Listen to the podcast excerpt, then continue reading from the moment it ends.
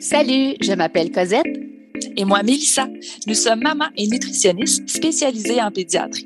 Bienvenue sur l'alimentation des enfants dans le plaisir et la bienveillance, un podcast créé pour vous, les parents bienveillants, qui ont à cœur l'alimentation des enfants et de la famille. Notre mission est de vous accompagner dans les défis qui peuvent parsemer le chemin de la découverte alimentaire. Seul ou en compagnie d'invités, nous partagerons trucs et conseils pratiques à déguster tout en étant sur la route en train de plier une brassée ou en relaxant avec un bon café réchauffé. Avec nous, vous comprendrez le pourquoi du comment pour vous donner ou redonner confiance en vos approches parfaitement imparfaites pour permettre à vos enfants de devenir des mangeurs heureux, compétents, curieux, intuitifs et bien dans leur corps, une bouchée à la fois, dans le plaisir et la bienveillance. Bonne écoute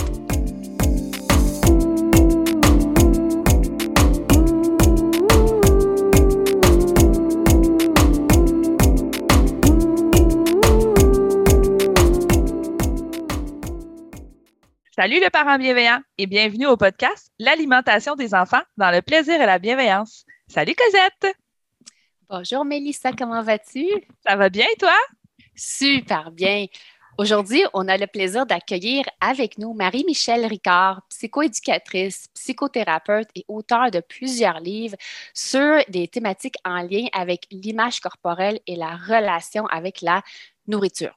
Euh, vous savez à quel point cette relation avec la nourriture qui se crée pendant l'enfance et l'adolescence est importante pour nous, Mélissa et moi. Je pense que c'est un, de nos sujets d'ADA. Et c'est pourquoi aujourd'hui, euh, on avait envie d'en parler avec Marie-Michel Ricard, qui a aussi écrit le livre Lou aime le dessert, qui est destiné aux parents et aux enfants. Euh, c'est un outil indispensable à toutes les familles. Je pense qu'il n'y a pas une consultation, Mélissa, euh, où euh, on n'en parle pas, on ne réfère pas les parents à, à ce bel ouvrage. Alors, Marie-Michel, bienvenue au podcast. Allô! Salut!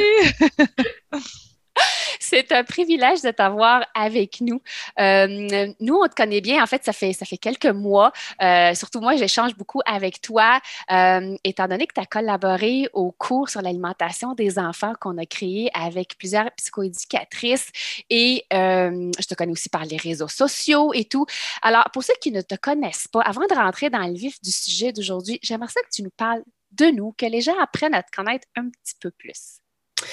Ben, merci en fait pour le beau cadeau. Tu, sais, tu dis que vous avez le privilège de me recevoir, mais on dirait que moi, je le vois euh, de l'autre côté. Moi, je trouve que c'est moi qui ai un beau cadeau de pouvoir venir vous voir. J'ai toujours un grand plaisir à parler de ce qui me passionne.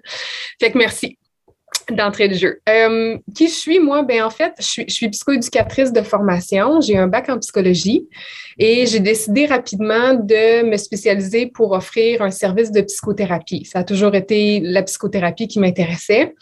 Et euh, en fait, dès ma maîtrise, j'ai voulu me spécialiser dans les troubles alimentaires. Alors déjà, c'était le rapport au corps et à la nourriture, mais d'un point de vue très euh, pathologique. Les troubles alimentaires, on le sait, c'est un trouble de santé mentale. Alors, je me suis vraiment spécialisée dans quand même plusieurs années à ce niveau-là. Et rapidement, en fait, on se rend compte que ben, il y a plusieurs personnes qui n'ont pas de troubles alimentaires, mais qui présentent une difficulté dans la relation qu'elles entretiennent au niveau de la nourriture ou au niveau du corps. Alors, j'ai comme bifurqué un peu, puis j'ai continué ma spécialisation euh, au niveau de l'image corporelle comme telle, sans nécessairement que ça soit associé à un trouble quelconque. Et là, ben, image corporelle, ça va de pair souvent à la relation avec la nourriture. Alors ça, c'est vraiment le côté expertise, c'est ce que j'ai développé à travers euh, plusieurs années. Et ben j'ai comme un côté euh, entrepreneurial assez développé. Et moi, ben voilà, j'ai, euh, je suis pas ma première business et, la clinique, c'est justement, ça faisait partie de, de mes de mes aspirations. J'ai cofondé la clinique Imavi, qui est la seule dans l'Outaouais qui se spécialise à ces niveaux-là. Là. Donc tout ce qui touche les troubles alimentaires, mais le poids, l'image corporelle, alors que que ça soit un trouble ou une difficulté. Euh, on est la seule dans l'Outaouais et on fait aussi tout ce qui touche à la santé mentale générale aussi. J'ai d'autres chapeaux, là, mais mettons que c'est ces chapeaux-là aujourd'hui avec vous. Et comme tu l'as dit, ben, j'écris, j'aime beaucoup développer des outils. Mm-hmm. j'ai écrit quand même plusieurs livres. J'étais à mon septième, toujours dans le but d'outiller. Euh, j'aime euh, j'aime que les gens puissent avoir quelque chose parce que c'est souvent ce que j'entends dans les cours, dans les formations, dans les conférences. Les gens viennent recevoir, assimilent un peu d'informations, mais on le sait, là, dans une conférence de deux heures, là, on va retenir peut-être euh, deux phrases d'écart. souvent, c'était comme OK, mais donne-moi quelque chose, y a-tu y a-tu des livres? puis au début de ma spécialisation, ben c'était comme mais non, il n'y rien, il n'y en a pas de livres. Il y en avait quelques-uns au niveau de la nutrition écrit par des nutritionnistes, mais c'était très, très, très, très peu. Puis au niveau de l'image corporelle comme telle, ben non, il n'y en a pas. En français, en tout cas. Là. Alors, euh, c'était ça. C'était mon objectif principal. tu l'as bien réussi. Oh oui, merci.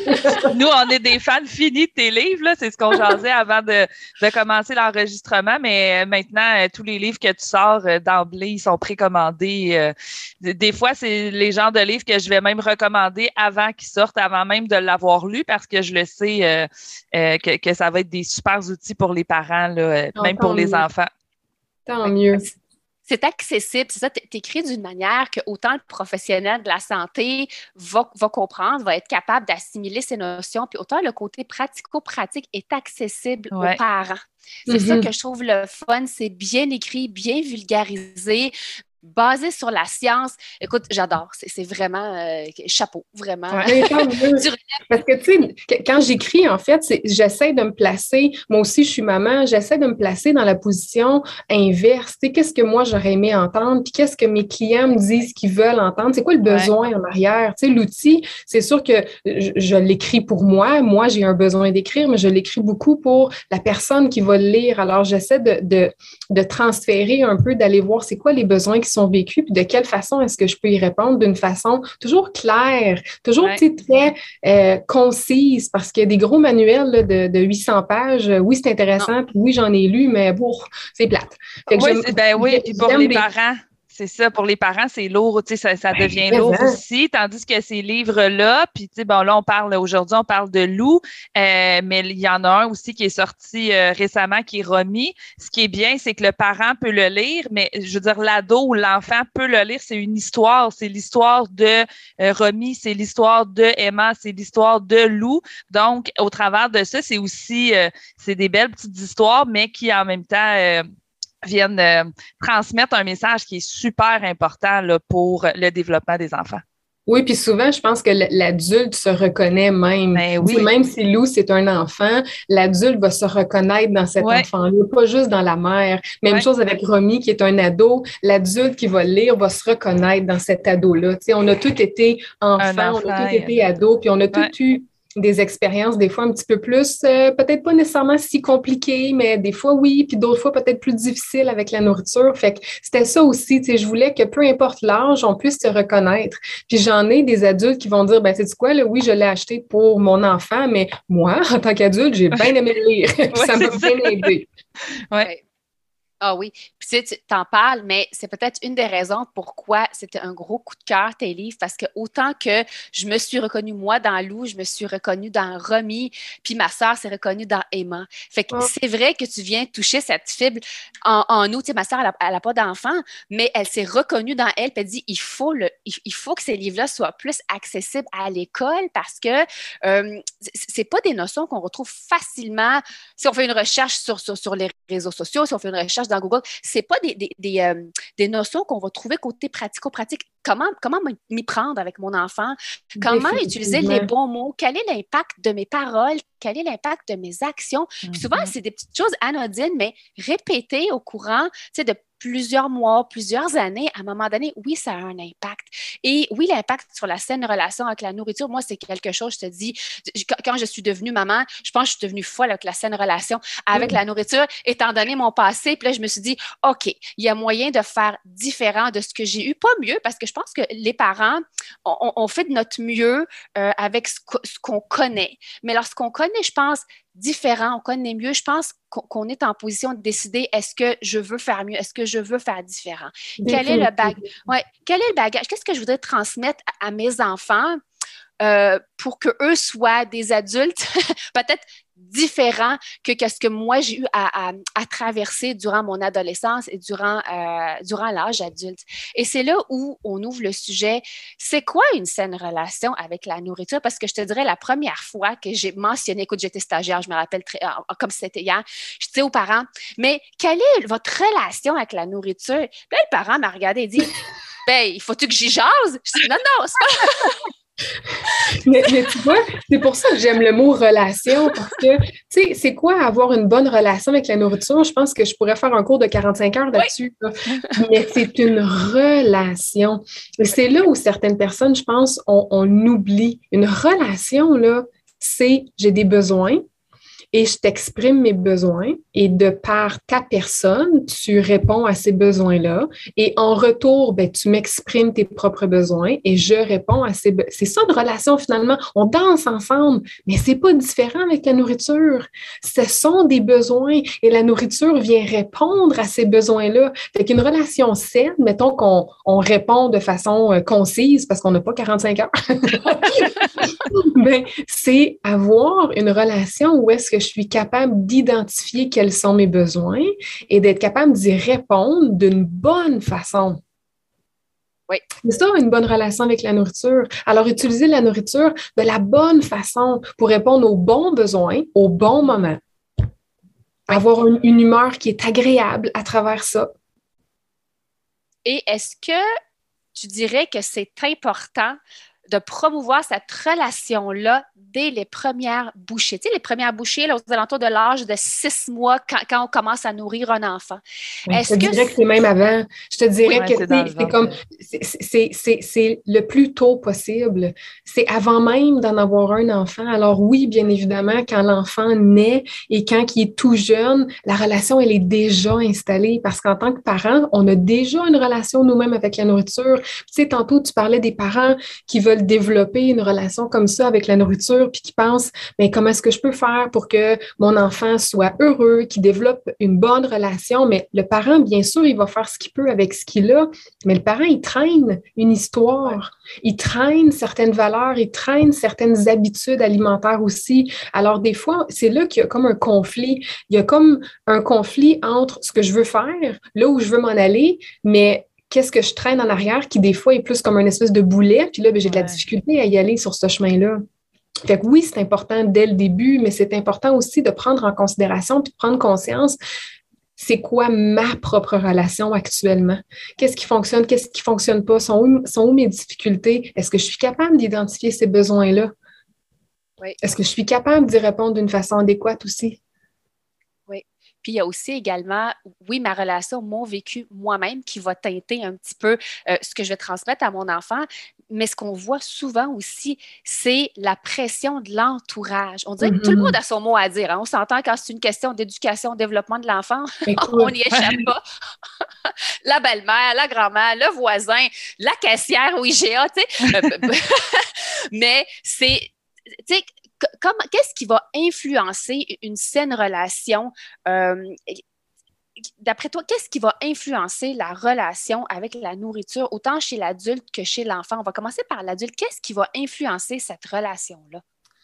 Euh, c'est une grosse question, en fait. je pense que justement, ça nous ramène au rapport au corps. Parce que la nourriture, elle est là pour répondre à certains besoins, des besoins qui sont corporels. Puis là, oui, il y a des besoins qui sont physiologiques, des besoins de base. J'ai faim, j'ai besoin d'énergie, mais il y a aussi des besoins psychologiques. Que ce soit un besoin de réconfort, que ce soit un besoin de, de, de saveur, il y a beaucoup de besoins psychologiques qui sont là. Fait qu'est-ce qui va influencer la relation avec la nourriture? Je pense qu'à la la base, c'est la relation qu'on entretient avec son corps. Donc, on en revient à l'image corporelle. C'est pour ça que c'est important. Parce que, tu sais, dans le fond, l'image corporelle, c'est le rapport que j'entretiens avec mon corps, la perception que j'ai de mon corps. Puis ça, c'est influencé par des caractéristiques physiques, des caractéristiques psychologiques, des expériences interpersonnelles. Donc, les relations, justement, c'est là où les parents embarquent, mais aussi les amis, et les étrangers aussi. Ah oui. Tout ce qui est socialisation, médias, ça rentre là-dedans. Fait qu'il y a comme bien, bien, bien, bien des affaires qui influencent le rapport qu'on va développer avec notre corps et avec la nourriture. Oui. Et si, tu sais, s'il y avait une un conseil, un seul conseil, je te dirais, je sais qu'il y en a peut-être plusieurs, qu'on pourrait euh, dire aux parents qui nous écoutent ou aux intervenants, si moi, ma relation, elle est difficile avec la nourriture, mais j'aimerais vraiment, vraiment, vraiment ça, euh, faire en sorte que mon enfant ait une meilleure relation que la mienne. Quelle est la première chose euh, ou est-ce qu'il y a des petites étapes selon toi? parce que là, on peut lire plein de choses, on peut regarder plein de sites. comment je peux arriver à cheminer pour pas que mon enfant ait eu le même passage que moi, que de vraiment essayer, euh, le but, c'est pas de les mettre dans des bulles, les enfants, pas du tout, loin de là, mais essayer de leur transmettre euh, les outils pour qu'eux puissent développer une meilleure relation avec la nourriture que peut-être moi, ce que j'ai eu étant plus jeune. quelle est la première des étapes? Parce que souvent, on me dit, ben, je vais lui dire de faire ça, mais moi, je ne le ferai pas. Parce que moi, je ne suis pas rendue là. Très souvent, on va nous dire, mais là, je ne suis pas capable, je ne suis pas rendue là. Ou parfois, ben, mon partenaire, ben, on n'est pas d'accord, c'est pas ça. Puis là, il y a l'enfant qui est pris. Euh, là-dedans. Alors, qu'est-ce que. Oui, c'est très, très fréquent. Alors, si tu avais un conseil à ces familles-là ou à la personne vraiment qui travaille en dedans, vraiment, là, tu sais, ça bouillonne en dedans, pour dire oui, j'aimerais ça, ça fait longtemps, je traîne mon boulet, comme tu dis, avec moi. Est-ce qu'il y a un conseil que tu peux donner à ces parents-là pour aider dans, dans cette relation, mais pour leur enfant? Je vais choisir de répondre deux réponses différentes. Puis ma première réponse, là, c'est vraiment une réponse tannante. Je répondrai pas. c'est une question piège. C'est une question piège que le parent pose, puis elle arrive, comme tu le dis, extrêmement fréquemment. Je veux aider mon enfant, mais moi, je veux pas changer, par exemple. Moi, je suis pas rendue là, ou moi, je veux pas faire ça, ou moi, j'ai fait mon deuil de ça. Peu importe les raisons, il y en a vraiment plusieurs. Souvent, le parent arrive et il est comme désabusé. Euh, là, moi, je le sais, ça n'arrivera pas. Là, il y a plein de distorsions cognitives. Moi, dis-moi pas qu'il faut que j'améliore mon rapport euh, à, mon corps. Euh, je m'aime pas, je me trouve gros. peu importe. il y a comme un gros discours. Mais par exemple, montre-moi comment faire pour pas que mon enfant souffre. Mais je, je n'ai pas de réponse ça marche pas comme ça. Je peux pas, je peux pas bypasser. Là, là tu essayes, tu es comme, es comme au troisième wagon, puis tu veux te rendre au premier, mais sans passer par le deuxième. Ça ne marche pas. Fait que ma première réponse plate, c'est ça, c'est qu'il n'y en a pas de réponse. Ça ne marche pas de même. Non. tu sais, les enfants, je pense, ils cherchent l'authenticité. Donc, s'ils le sentent que c'est pas. Euh, en fait, il n'y a même pas de si, là. Ils le sentent. Oui, ils le sentent. Oui il sent que c'est pas authentique, que mon parent, en fait, fait ce que, fait ce que je dis, pas ce que je fais, ne fonctionne pas. Je pense qu'on sait dans toutes les sphères de développement chez les enfants. Et puis, on, le sait que une des façons comment les enfants apprennent à part le jeu, ben, c'est par l'imitation. Ils nous observent sans nécessairement nous, écouter, mais juste par nos actions. Exemple, je, vais lui donner un biscuit, mais moi, j'en mangerai pas. Euh, c'est des petites choses, je crois, qui font en sorte que, là, tu le confirmes que oui, il y a un travail, je pense, sur soi à faire. Euh, on peut le faire conjointement pendant que je travaille un petit peu euh, ce que je voudrais faire pour mon enfant. Mais je pense que, tu sais, être bienveillant envers nous, travailler sur nous, parce qu'on est aussi important. Il n'y a pas juste, oui, on, les aime, nos enfants, on veut ce qu'il y a de mieux pour eux, mais parfois, c'est qu'on s'oublie, on dit, on va s'effacer, je veux juste travailler mon enfant, puis moi, je ne suis pas prêt ou je le ferai plus tard. Mais ce que tu essaies de nous dire, c'est que non, je pense qu'il faut. Ça marche pas de même. Oui, Ouais. Puis, en fait, l'enfant s'en rend compte. Tu sais, se, mettre de côté puis travailler sur son enfant, ben, c'est justement ce que l'enfant reçoit. Tu te mets de côté. Et c'est ça qui va retenir. Et c'est pour ça que c'est important, comme tu dis, de le faire conjointement. Ça ne veut pas dire que, tu sais, c'est important de, respecter son rythme. Puis le parent qui dit, je suis pas prêt à faire ça, c'est sûr qu'on va écouter son rythme. Mais il va falloir prendre conscience, par exemple, que ça a un impact sur l'enfant, que ça a un impact sur le développement de l'image corporelle de l'enfant et du rapport qu'il va entretenir avec la nourriture. Fait que, tu sais, ça, c'était comme ma première réponse plate de comme, ça marche pas de même. Mais si il faut absolument qu'on regarde quelque chose, puis OK, mais tu sais, partir de là, comment on fait? Est-ce qu'on a un conseil? C'est de manger ensemble. Ah, manger ensemble. C'est vraiment le côté présence. Je veux être avec toi. Puis je le sais que la vie va vite. Puis je le sais qu'on a la routine du devoir, des devoirs au pluriel. Puis les, différentes activités, mais c'est important de ralentir. Tu sais, je, donnais une entrevue l'autre fois pour le retour à l'école, puis euh, on est post-pandémie. Puis euh, on, regardait justement, ce serait quoi l'erreur à faire? Puis je disais, mais c'est de retourner dans une espèce de train à haute vitesse à 50, euh, je sais pas trop, 500 000 à l'heure. faites pas cette erreur-là. La pandémie nous a justement obligés à ralentir. Puis il y en a plusieurs qui se sont dit, tabarouette, finalement, hein, quand tout est arrêté, puis qu'il n'y en a plus une activité, puis qu'il n'y en a plus de devoirs, mon Dieu, j'en ai donc bien du temps. Mais on a besoin de temps. On a besoin de ce temps-là pour être en famille, pour manger ensemble, pour se demander comment ça va. C'est une relation. Puis une relation, ben, c'est plusieurs variables qui sont présentes. Oui, la nourriture, elle est là, toi et moi, mais il y a tout notre lien ensemble. On a besoin de se parler. De connecter. Oui, c'est ça, de connecter. Exactement. Fait que c'est pas juste un besoin de, de, de faim puis de satiété, c'est un besoin d'être présent, d'être proche, de connecter, d'amour, d'affection. Oui. Ah oui. Tu sais, puis ce qu'on entend souvent, je pense que c'est une phrase que Mélissa, on dit souvent, tu sais, quand le parent dit oui, mais je veux que mon enfant mange je bien. Je veux qu'il mange, exemple, mon, brocoli.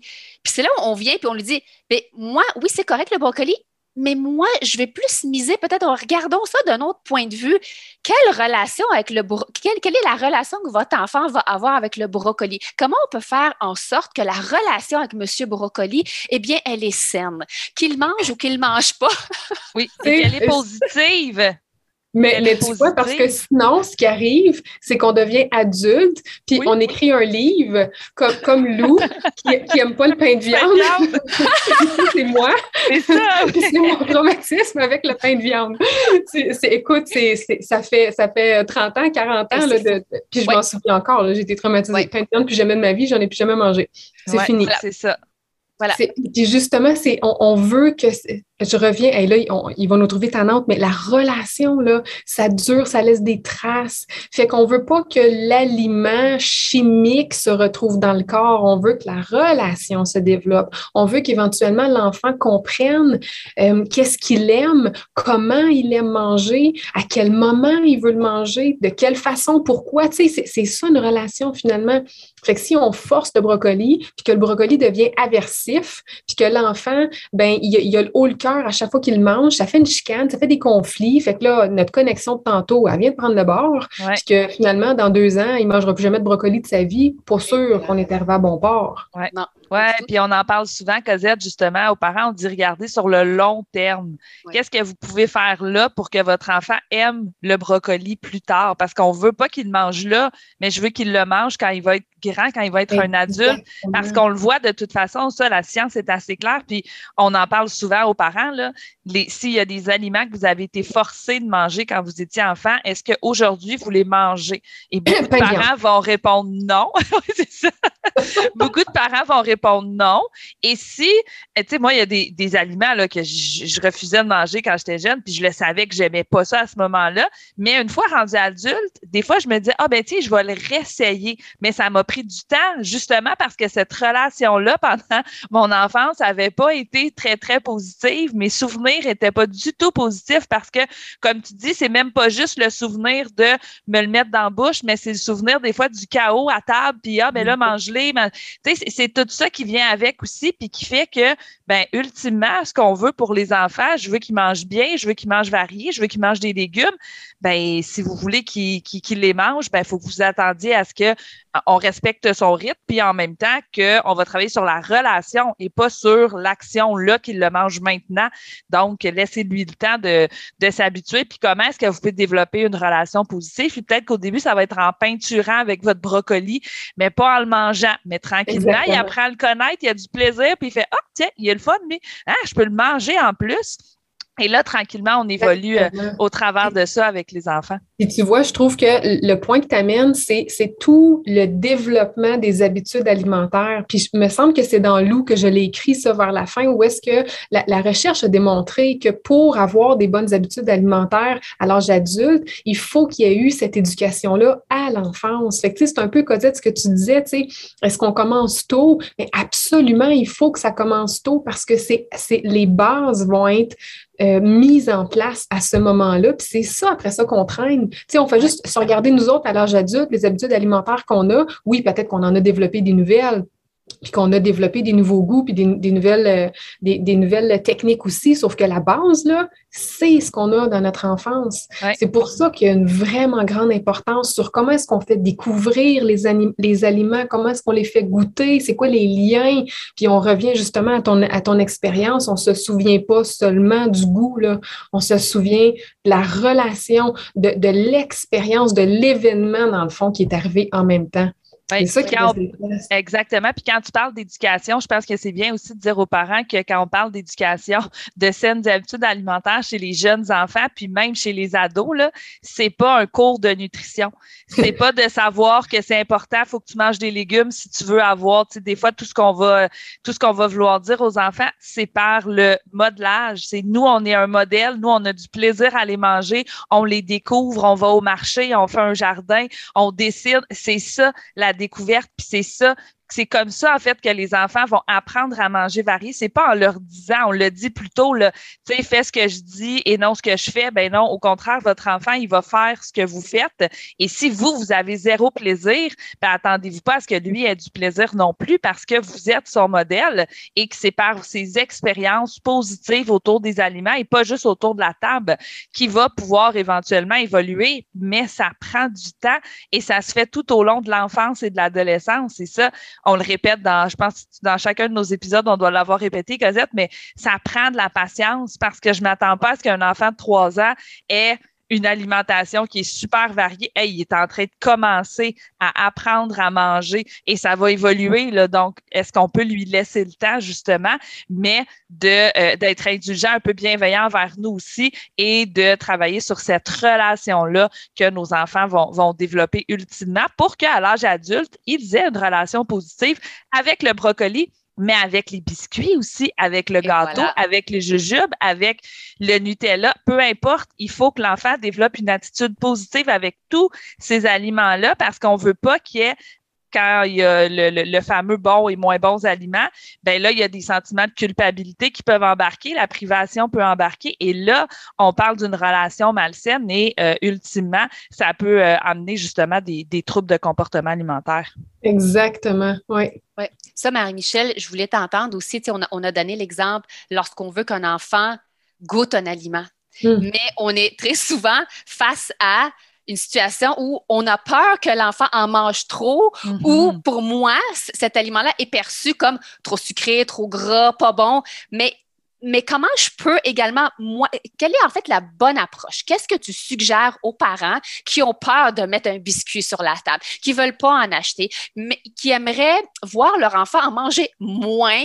Euh, ça dérange le parent. Je sais que ça dérange plus le parent que l'enfant, mais quel est le conseil que tu pourrais donner aux parents qui ont assez peur? En fait, c'est Lou aime le dessert. C'est vraiment, ma question vient en lien avec ton livre. Euh, pour ceux qui n'ont pas lu Lou, là, je vous dis, vous manquez quelque chose. Lou aime le dessert, va venir, je pense, euh, vous faire réfléchir à vous et va vous outiller pour comment aborder cette question-là euh, avec votre partenaire et avec l'enfant. C'est une belle histoire qui se lit super bien. Mais je voulais t'entendre là-dessus. Donc là, on a, on a parlé un petit peu de lorsqu'on veut que notre enfant goûte, mais là, quand on a une crainte envers des aliments, comment tu, abordes ce sujet-là avec les familles? Bien, en fait, tu vois, moi, je travaille beaucoup plus avec les parents et non pas avec l'enfant comme tel. Fait que présenter comme tu me le présentes, c'est sûr que je fais une exposition avec le parent. Parce que dans le fond, le parent qui me dit, mais j'ai peur, j'ai peur que mon, que mon enfant mange trop, euh, j'ai peur qu'il développe une dépendance à cet aliment-là. Moi, ce que j'entends, c'est un discours restrictif. Fait que, bien entendu, je vais accueillir toute cette crainte-là, mais on va travailler à restructurer la crainte. Il y a probablement une catégorisation d'aliments. Il y a des aliments qui sont bons, puis il y a des aliments qui sont pas bons dans le discours du parent. Fait qu'il va falloir replacer ça à la bonne place, puis il va falloir s'exposer.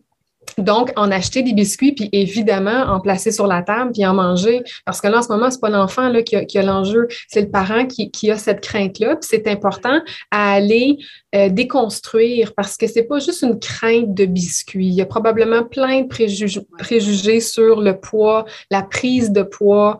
Euh, je, serais intéressée d'aller voir ça vient d'où, c'est quoi l'histoire, est-ce que le parent a vécu justement des expériences d'intimidation, de, de, de stigmatisation par rapport à son poids, c'est quoi lui son historique avec les biscuits? Est-ce que le parent a peut-être justement déjà cette relation-là où est-ce qu'il essaye de pas manger, puis des fois il en mange trop selon lui? Est-ce qu'il y aurait même présence de, de, frénésie alimentaire ou est-ce que le parent perd le contrôle? Fait qu'il y a comme bien des choses là, que j'aurais le goût d'aller aborder puis évaluer pour après ça s'exposer aux biscuits. Là. Absolument. Clairement. Et tu vois, c'est vraiment un, cheminement. On travaille, nous, pour être capable de en fait, montrer l'exemple à notre enfant parce qu'on on le dit, ils apprennent par imitation. Euh, donc, on est bienveillant envers nous pour être bienveillant envers eux. Et je dis toujours, oui. Mais excuse-moi, je t'interromps parce que, tu sais, j'utilise beaucoup le mot cheminement aussi. Puis quand on l'utilise, je trouve que ce qui est important de se rappeler, c'est que un cheminement, c'est quelqu'un qui marche sur un chemin pendant un laps de temps. Fait que le parent qui veut développer une saine relation avec la nourriture avec son enfant, là, en trois quarts de seconde, là, ça n'existe pas. Mm-hmm. C'est pour ça que je reviens un peu à ce que je disais au début, le parent qui traîne son histoire. Et traîner une histoire, ça veut dire j'ai des expériences qui peuvent être difficiles, j'ai mon schéma de, de, pensée. Là. Alors, j'ai déjà peut-être un discours restrictif. Je ne peux pas tout changer ça là, comme en claquement de doigts de même. Là. Alors, moi, j'ai besoin de travailler sur certaines choses. Puis là, ben, mon enfant est grandi pendant ce temps-là, puis on en a des repas pendant ce temps-là, puis oups, je me rends compte que peut-être que j'ai dit quelque chose qui, qui, a laissé des traces, et qu'il va falloir que je ramasse ça. Alors, bref, ce cheminement-là, là, il faut être doux avec soi-même, avec son enfant, puis il faut se donner le temps. Oui, la patience et du temps. Oui, oui, la patience et du temps. Oui. Écoute, c'est toujours un plaisir de discuter avec toi, Marie-Michel. J'avais, j'aurais envie que tu termines avec peut-être trois petits conseils aux parents. Si on aurait trois petites phrases là, que tu aimerais que les parents retiennent de cet épisode-là en lien avec euh, la promotion d'une saine relation avec la nourriture chez les enfants, quelque chose de pratico-pratique, simple à faire là, ce soir au souper. Est-ce qu'il y a trois petites choses que tu pourrais dire aux parents pour ce soir? le long terme, ça, je pense qu'ils l'ont compris. Mais souvent, on me dit, oui, mais là, moi, là, là, ce soir, qu'est-ce que je peux faire? Que je peux faire? mais vous m'avez aidé un petit peu, puis c'est drôle parce que je répète tout le temps la même affaire dans mes conférences, dans mes formations, dans mes livres, avec mes étudiants. Mange quand tu as faim, Arrête de manger quand tu n'as plus faim, puis mange qu'est-ce que tu aimes. qu'est-ce que tu peux faire ce soir? Là? Premièrement, cuisine, qu'est-ce que tu as le goût de manger? Probablement qu'en nous écoutant, là, ils ont déjà un aliment en tête. Ben, c'est ça, là, faut que tu cuisines. C'est ce, ce, que je fais dans, mes suivis. Tu sais, quand on travaille justement l'exposition aux aliments, des fois, ils disent oh, mais là, je ne sais pas.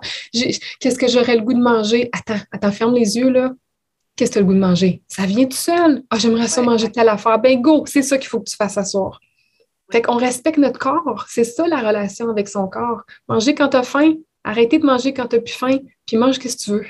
Oui. Puis mange en famille, puis cuisine. Euh, cuisine, si, si tu as envie de le cuisiner, puis si tu n'as pas envie de le cuisiner, va l'acheter déjà tout prêt. Oui. C'est aussi ça, être à l'écoute de nous. Exactement. Clairement.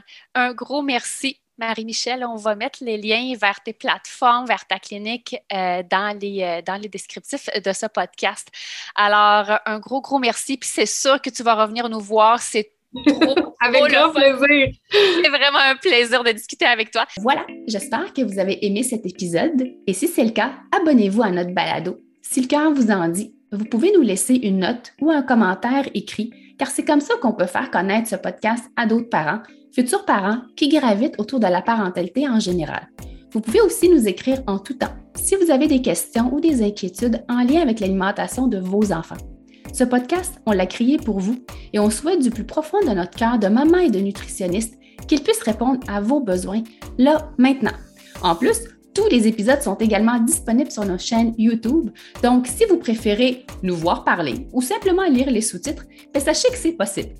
Merci tellement d'être là. On a déjà hâte au prochain épisode pour continuer de connecter avec vous et de jaser alimentation des enfants dans le plaisir et la bienveillance. Bye Mélissa. Bye Cosette.